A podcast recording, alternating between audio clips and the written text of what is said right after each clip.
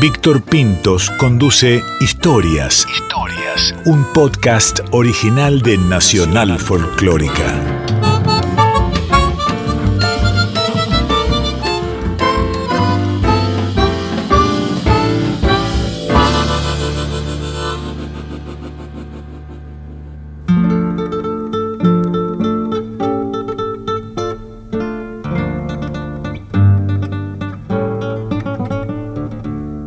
Este consabido canto que todas las historias cuentan de trecho en trecho, entre una cantidad innumerable de sucesos y de fechas, entre millares de nombres que amontonan los pueblos, entre los hombres que por ellos cruzaron de a pie o de a caballo con un norte de sables y de lanzas, con una esperanza primero, la independencia, y después, por motivos revolucionarios.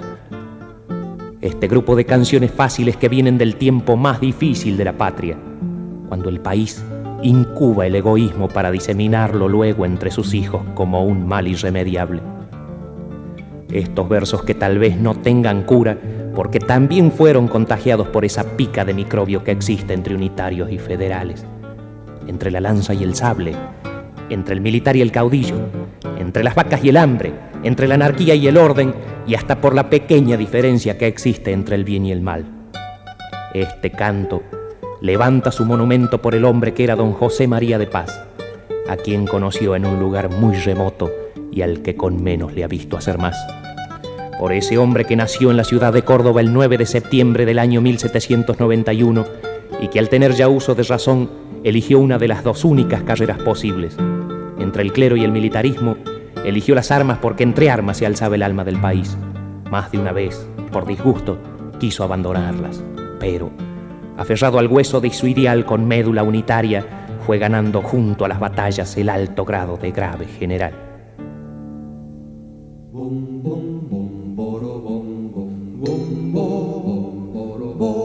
Este es el comienzo del canto monumento a la memoria del general Paz, escrito y grabado por Carlos Di Fulvio. Un trabajo histórico, histórico más allá de su carácter conceptual, realizado a mitad de los 60 y publicado en 1968 por un músico que hoy tiene 84 años y que además ha sido creador de obras clásicas como Campo Afuera o Se acuerda Doña Maclovia. Di Fulvio es un músico que durante muchos años ha sido livianamente rotulado como mufa o mala suerte por un rumor así comienzan estas historias cobardes y malditas, que echó a rodar la Secretaría de Información Pública del Estado, CIDE, que integran los espías al servicio del gobierno de turno, siempre anónimamente y desde las sombras. Esta secretaría tuvo una especial actividad en la dictadura militar que llegó al gobierno en 1976. El comienzo de esta leyenda negra que llevó a Difulvio a no ser ni siquiera nombrado fue un tema del principio de la charla que tuve con él y en la que hablamos, entre muchas otras cosas, del ignorado comienzo de la idea que puso en marcha el canto monumento. Los grandes problemas que yo tuve fue precisamente a partir del canto monumento. Yo lo imaginé porque justo el grupo se llamaba Los Montoneros. Claro, claro, El grupo se llamaba Carlos Di Fulvio con Los Montoneros. Sí, era una cosa impresionante. ¿En serio que fue el nombre fue un problema? Y ahí comenzó mi, odisea. Yo anduve muchísimo tiempo prohibido, por unos y por otros, no, no importaba el color, pero como se empezó a prohibir y desde eh, lo que era el CIDE, en el CIDE está la mala costumbre de que todos entran y nadie sale. y está también aquellos que quieren ser más papa que el papa. Entonces, este, esas son las, penurias. ¿La versión original del canto monumento de cuándo es? Del 64.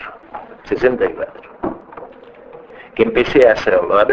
Por ahí deben estar todos los datos, no, no recuerdo bien, no, de la época del 60, sí, sí, sí, sí. sí se había manifestado en, el, en todo lo que era literatura, en la intención de los escritores, el, refortalecer la memoria histórica. ¿Es anterior el canto monumento al romance de la muerte de Salieron juntos porque Lo mío fue a propósito de la muerte de la Valle. ¿En serio? Le cuento. Con Falú y María Luisa Nida teníamos un representante que nos representaba a las tres. A María Luisa Nido, a Eduardo Falú y a mí, que era Omar Busquiazo. Omar Busquiazo debe ser el último representante, de los representantes que yo conocí por lo menos. Hombre que era realmente cumplía con lo que era la palabra, era uno mismo en, en- en boca de otro.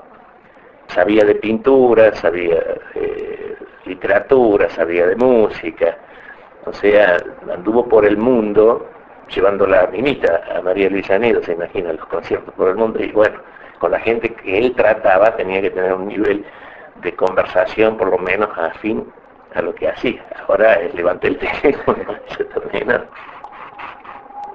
Me dice, Cabro, Eduardo está trabajando con Sábato. Ah, con, con Sábato, qué lindo. ¿Pero qué están haciendo? No, dice, algo que tendría que hacer usted, dice, porque usted tiene condiciones, esto, lo demás, como le gusta leer, como esto. eh. A propósito, ¿usted leyó las memorias de José María Paz? Me pregunta, como cordobés. No, ni sabía que había memorias de Paz. Leí sí la Madrid, pero, uh, dice, pero la memoria de Paz usted tendría que leer. Y justo ese día, me, ¿por qué? Eh, le voy a decir, Eduardo está haciendo algo muy interesante sobre la vida de Juan Lavalle, romance a la muerte de Juan Lavalle, con Sábato.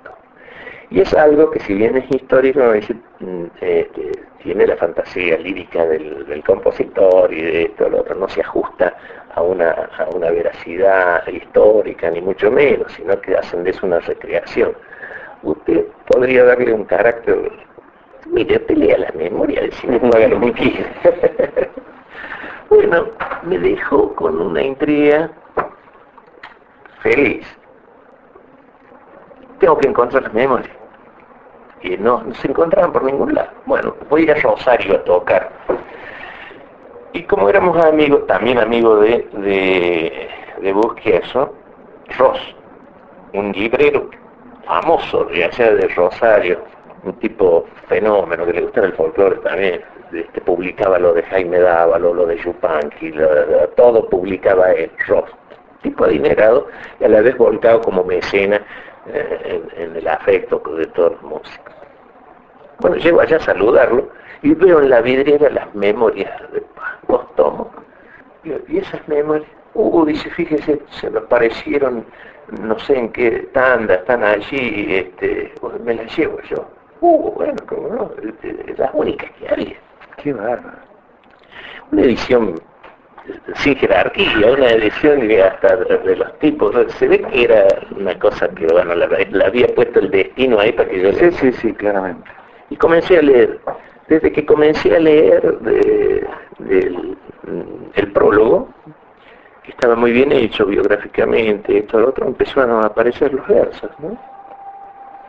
Y la, la ubicación del personaje en la época, esa facilidad que tiene uno, no sé por qué, porque todas mis cosas biográficas están basadas realmente, puestas en el cuero del personaje, ¿no? En la situación no en la conveniencia si era de un color o de otro, sino en la situación que se encontraba la patria en ese momento.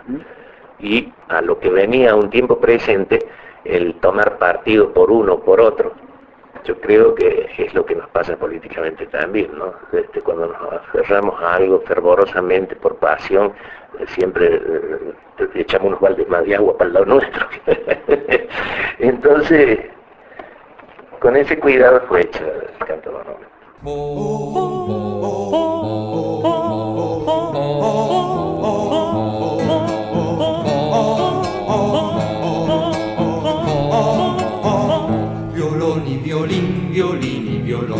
Viva Juan Manuel el restaurador. Versos unitarios, ladraba y clamor. Muera el manco paz, se alzaba la voz. De los federales, violín y violón. Cansado de guerra y sangre, mi pueblo busca la paz. Cansado de guerra y sangre, mi pueblo busca la paz. Ya todos son federales, algunos por miedo y pan. Ya todos son federales, algunos por miedo y pan.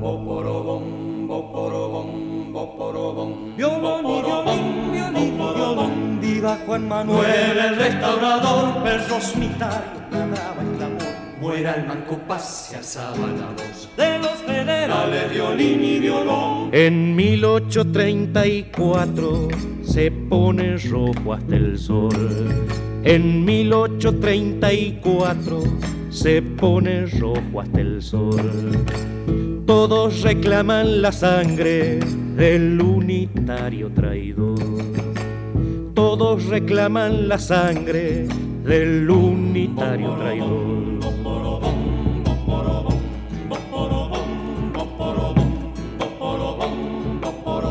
Violón y violín, violín y violón. Viva Juan Manuel el restaurador. Perros unitarios ladraba el clamor. Muera el manco paz y alzaba la voz. De los federales, violín y violón. En su apretada pupila por el peso del encierro, se le notaba el desvelo como un tajo de cuchillo. Llega el año 35, marzo, día 31. Un de luz, como el humo invadiendo los rincones, sepulta los sinsabores del cuarto año en presidio. ¿Qué será de ti, bien mío? ¿Qué será de ti, pequeña Margarita, que te llegas a sobrellevar mi vida? Sobrina, mi dulce niña, esposa hoy de mi suerte, que tal vez sea la muerte nuestro regalo de bodas, yo sé que nada te asombra, por eso estás a mi lado. Ella tiene 21 años, es Margarita Weil Paz. Su rostro tiene bondad y pureza como el niño, él como el acero, frío, calculador de batallas, señor don Juan de la espada, nada sabe de amoríos, que se casa en el presidio por tener templada el alma. Qué luna tan herrumbrada golpeó esa noche en los vidrios de aquel austero edificio, la aduana de Santa Fe. Señores, luna de miel, vaya con tanta dulzura, aunque a él le sobra ternura para aguantar eso también, se abraza con el desdén y en el sueño se derrumba. En su oído le retumba el adiós de la escalera que delata en su madera bajo el peso de los tacos, poniendo en el piso alto el anuncio del que llega o aquel que triste se aleja con tintineos de grillo. No me olvido de los indios que bajaron al degüello. Qué destino tan de perro escuálido, tan sin nombre, tuvieron aquellos hombres, indios, pobres por demás. ¿Cómo no se iba a extrañar de contar con su garganta? Más, cuando las amenazas de Cullen se pregonaban de boca en boca y golpeaban la puerta del calabozo, catedral de su desposo, el hogar de su familia, la pena de su alegría, la mayor parte del todo. Cada cual tiene su modo de albergar las esperanzas. Libertad es lo que falta. Encerrado duraremos. Pero mm, con que mi sueño se nos cumpla. Margarita. Pero los sueños muy rara vez se cumplen. Menos para este hombre a quien el destino le deparó tan mala suerte. En abril de 1839 lo trasladan a Buenos Aires después de haber cumplido el encierro de Luján. No por eso cambia su horizonte, sigue llevando sobre los ojos la oscuridad del calabozo. Tiene entonces la ciudad por cárcel. Un año más tarde, rompe su cadena disparándole al soborno. En Corrientes lo recibe el mes de agosto y lo radica en Villanueva. Organizar un ejército sin nombre Tamaña tarea. En tres meses lo logra. El 28 de noviembre de 1841, en Caguazú, lo prueba.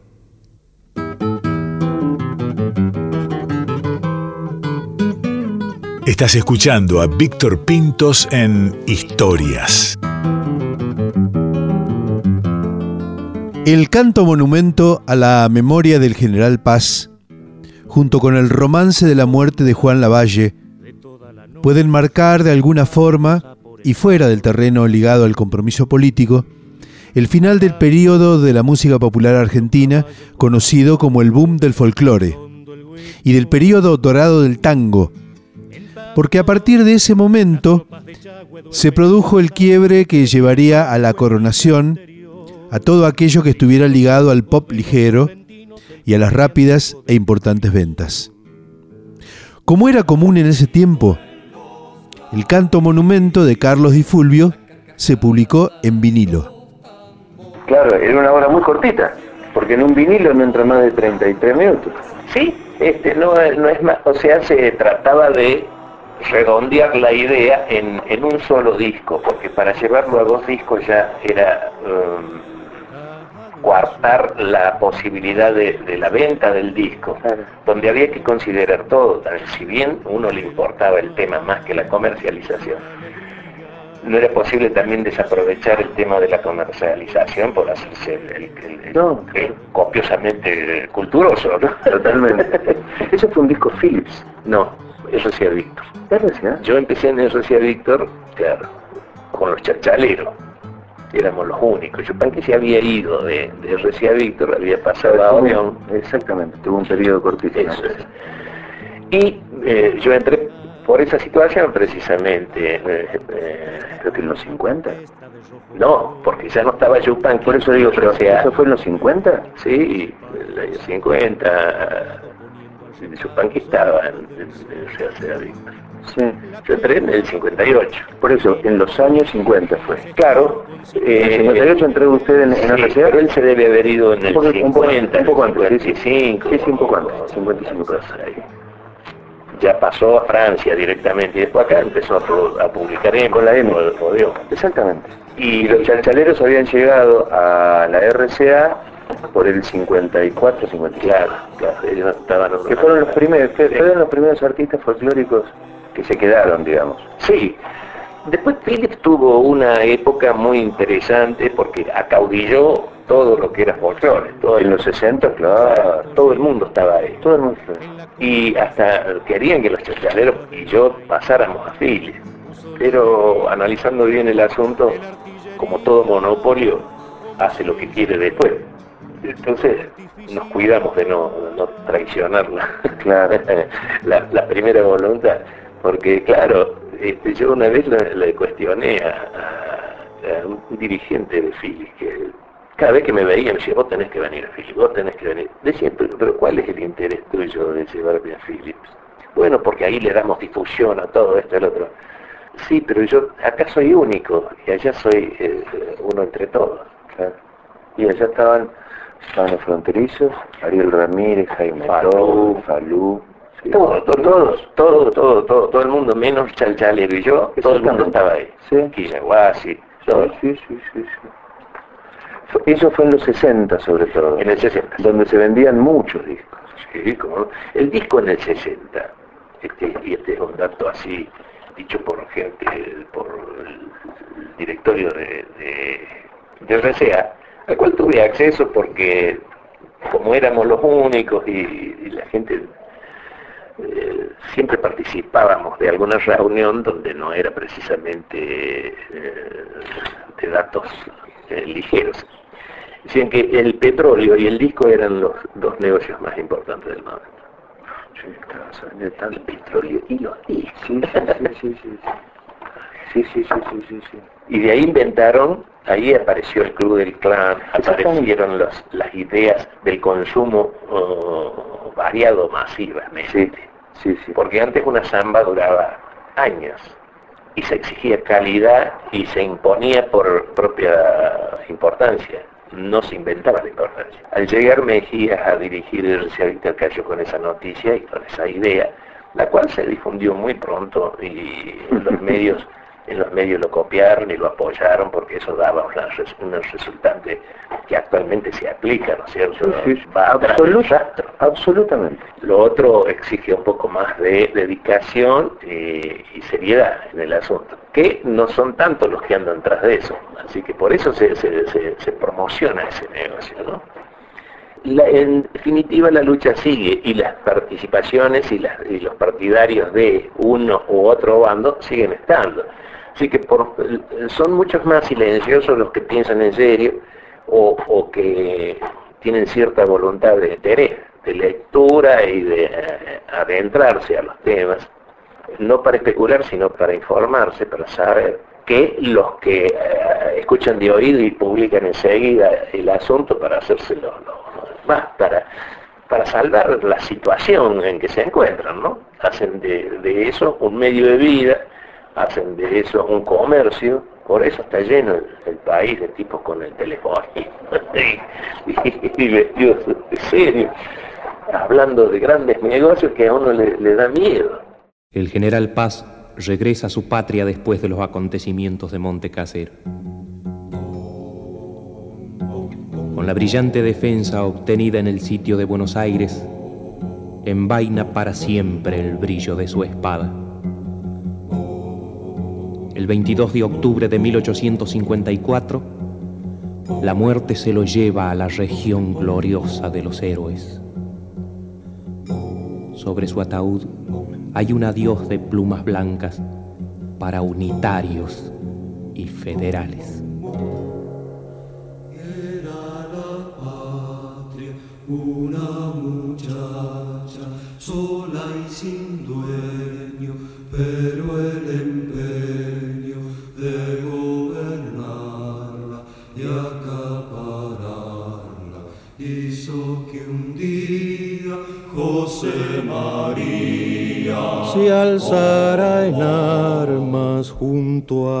a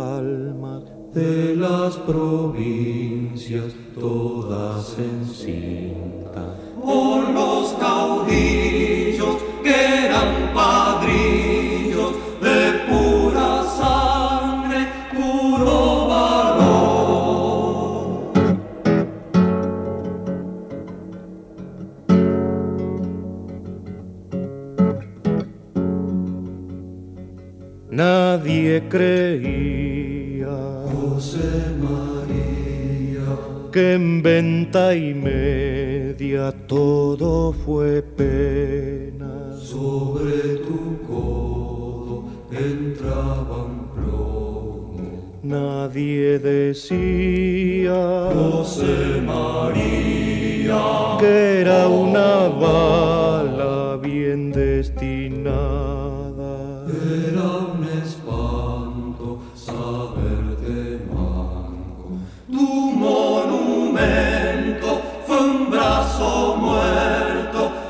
Tu esperanza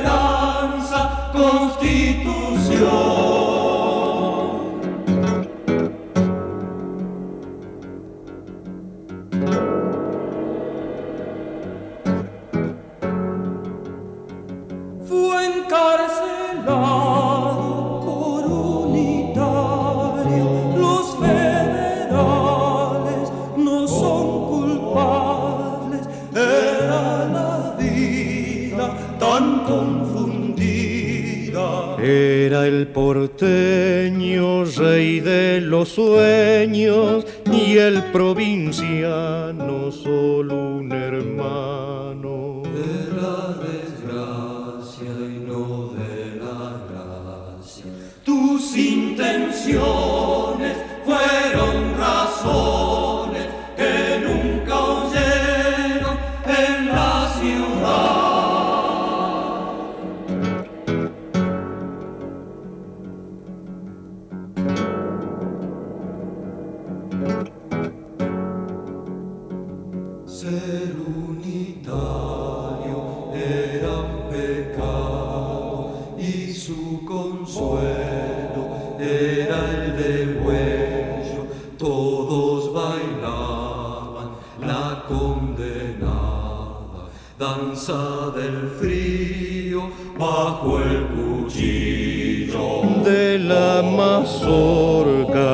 y la borronca del que moría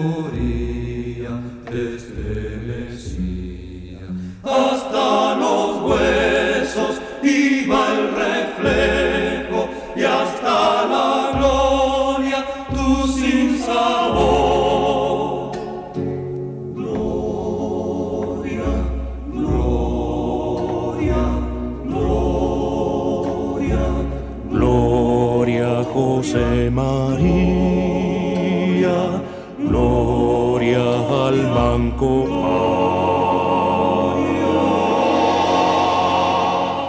Historias. Un podcast original de Nacional Folclórica.